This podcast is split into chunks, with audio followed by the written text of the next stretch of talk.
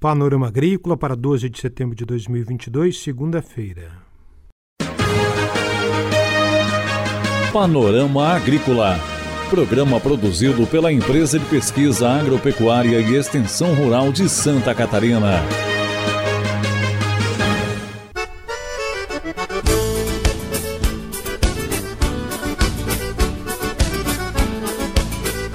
Segunda-feira de lua cheia no ar para você, o Panorama Agrícola de 12 de setembro. Na mesa de som está o Eduardo Maier. O ditado é o seguinte: fracassar não é cair, é se recusar a levantar. Nesta segunda-feira você confere aqui no Panorama Agrícola biotecnologia e homeopatia na pecuária sustentável. É o segundo Workpack construindo a pecuária sustentável de Santa Catarina, que começa amanhã em Lages. Dica do dia. Uma sugestão para o consumo de peixe assado ou grelhado. A vantagem é não utilizar óleo no preparo, que preserva os nutrientes. Contudo, o peixe pode ficar ressecado, com pouco sabor. Para evitar isso, regue o peixe com temperos e vegetais em volta, como alface e couve, na hora de assar. O uso de papel manteiga também é apropriado, já o papel alumínio deve ser evitado. Confira a entrevista de hoje. O assunto da entrevista de hoje é biotecnologia e homeopatia. No segundo Workpack, Workshop de Ciência e Inovação em Pecuária, construindo uma pecuária sustentável para Santa Catarina, evento que vai de amanhã até o dia 16 a partir de Lages. João Frederico Mangrist dos Passos é o nosso entrevistado. Ele é pesquisador na Estação Experimental de Lages e trabalha na área de genética e biologia molecular. Ele fala sobre biotecnologia e homeopatia na pecuária.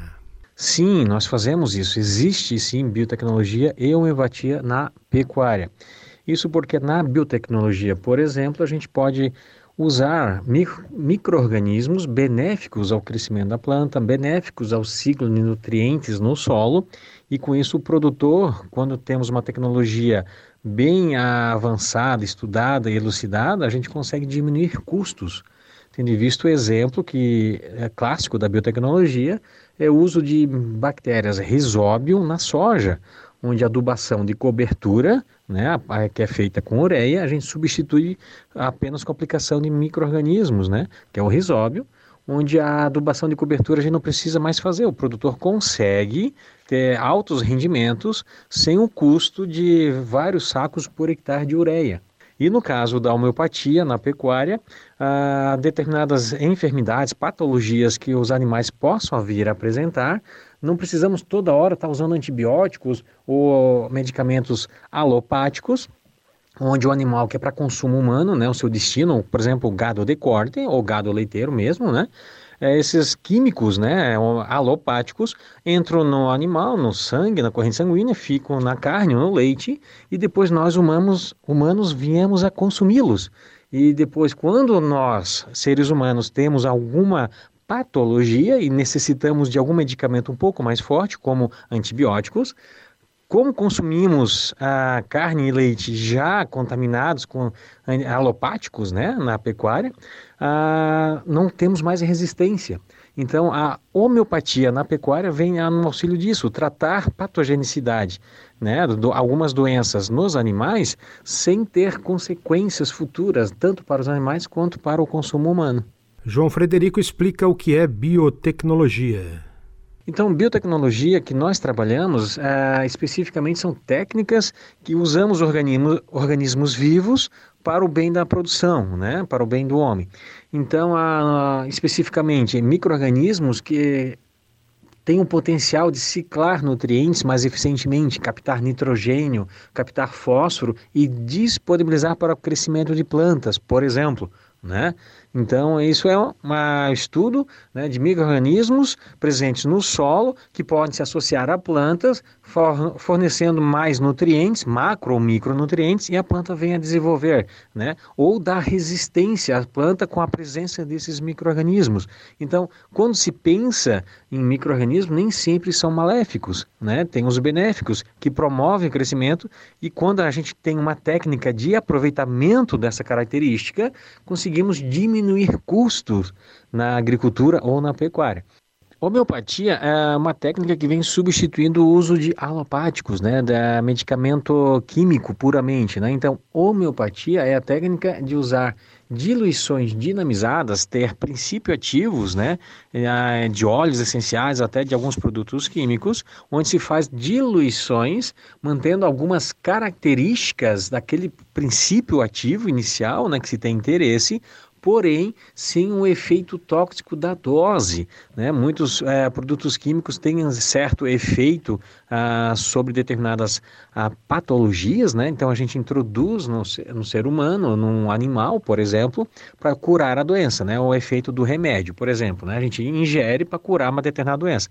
O homeopático, ele não tem resíduo, ele, agiria na doença, ah, porém não teria a consequência de deixar resíduos tóxicos no sangue, tanto no animal como no ser humano. Então, a homeopatia é o uso de princípios ah, ativos né, de interesse humano ou no interesse animal, inclusive também no interesse ah, agrícola, né, usado em plantas, porém ah, diluído, faz, ah, se realiza diluições dinamizadas, diluições seriadas em sequência, onde o princípio ativo, a sua característica se mantém naquele, naquela solução preparada, porém sem deixar resíduos tóxicos, sem deixar o efeito, as sequelas que tem determinados produtos químicos. Por que é importante usar biotecnologia e homeopatia? João Frederico explica. A biotecnologia é importante porque conseguimos, com técnicas é, de uso é, da vida, né, de, de biotecnologias, usar as células a, a animais, usar células microbiológicas que aumentam a eficiência de determinado processo é, produtivo agropecuário, isso diminui custos também. Além de ser uma técnica limpa, que não agride o meio ambiente, não agride o, o animal em estudo, ou a planta em estudo, nem o solo, ou, ou a fonte de água, né? nós temos os lençóis freáticos também. Então a gente consegue substituir determinadas concentrações químicas, né, de adubos, de a, próprio agrotóxicos, e conseguimos controlar determinada doença ou eficiência nutricional de determinados processos, tanto em plantas quanto como em animais. E nisso a gente consegue diminuir custo na produção agrícola. E no caso da homeopatia, conseguimos então é, controlar determinadas ah, doenças, patogenicidades em animais ou até doenças em plantas também, com o uso de preparados homeopáticos e onde não há resíduos após o uso. Né? Então é algo mais natural. Em sistemas orgânicos ela é mais aceito. Então também conseguimos diminuir custos e diminuir a consequência de impacto no meio ambiente. O pesquisador fala sobre como aplicar a biotecnologia e a homeopatia. É simples, no caso da biotecnologia, ah, como eu já falei anteriormente, ah, o, a, o, caso clássico é no uso da soja, por exemplo, produção de, de grãos, né? Tem a bactéria risóbio, tem, existem cepas, né, produzida comercialmente, uh, onde é vendido e um hectare, por exemplo, da, de soja se consegue usar uh, algumas embalagens, né, uh, de inoculantes, né, embalagem de 500 ml por hectare, digamos, eu posso usar até 4 ou 6, vamos dizer, um exemplo, né, de inoculantes, embalagens comerciais de inoculante por hectare. Isso, dependendo do caso, dependendo de como está a questão nutricional do solo, pode substituir a adubação de cobertura. E às vezes se usa vários sacos, né? o preço que está um saco de ureia, por exemplo, por hectare, né? imagina isso por hectare. Então se consegue substituir esse uso de ureia por uh, doses uh, de inoculados bacterianos. Isso tem a mesma eficiência, não se perde em produtividade por hectare.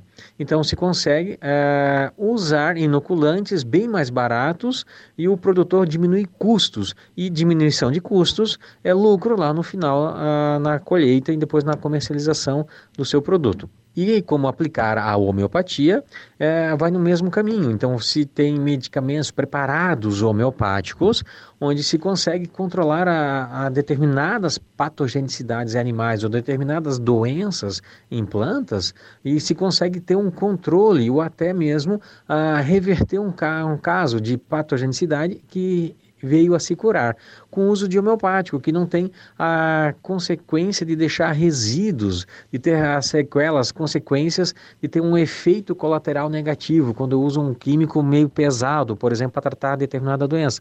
Essa entrevista com o pesquisador João Frederico Mangreste dos Passos, da Estação Experimental de Lages. O segundo workshop de Ciência e Inovação em Pecuária começa amanhã, vai até o dia 16, é promovido pela Estação Experimental de Lages na modalidade virtual e, além de biotecnologia e homeopatia na pecuária, vai falar sobre pastagem e forragicultura, produção de bovinos e ovinos de corte e de leite, indicação geográfica, apicultura e desenvolvimento sustentável na pecuária. Panorama Agrícola Programa produzido pela Empresa de Pesquisa Agropecuária e Extensão Rural de Santa Catarina.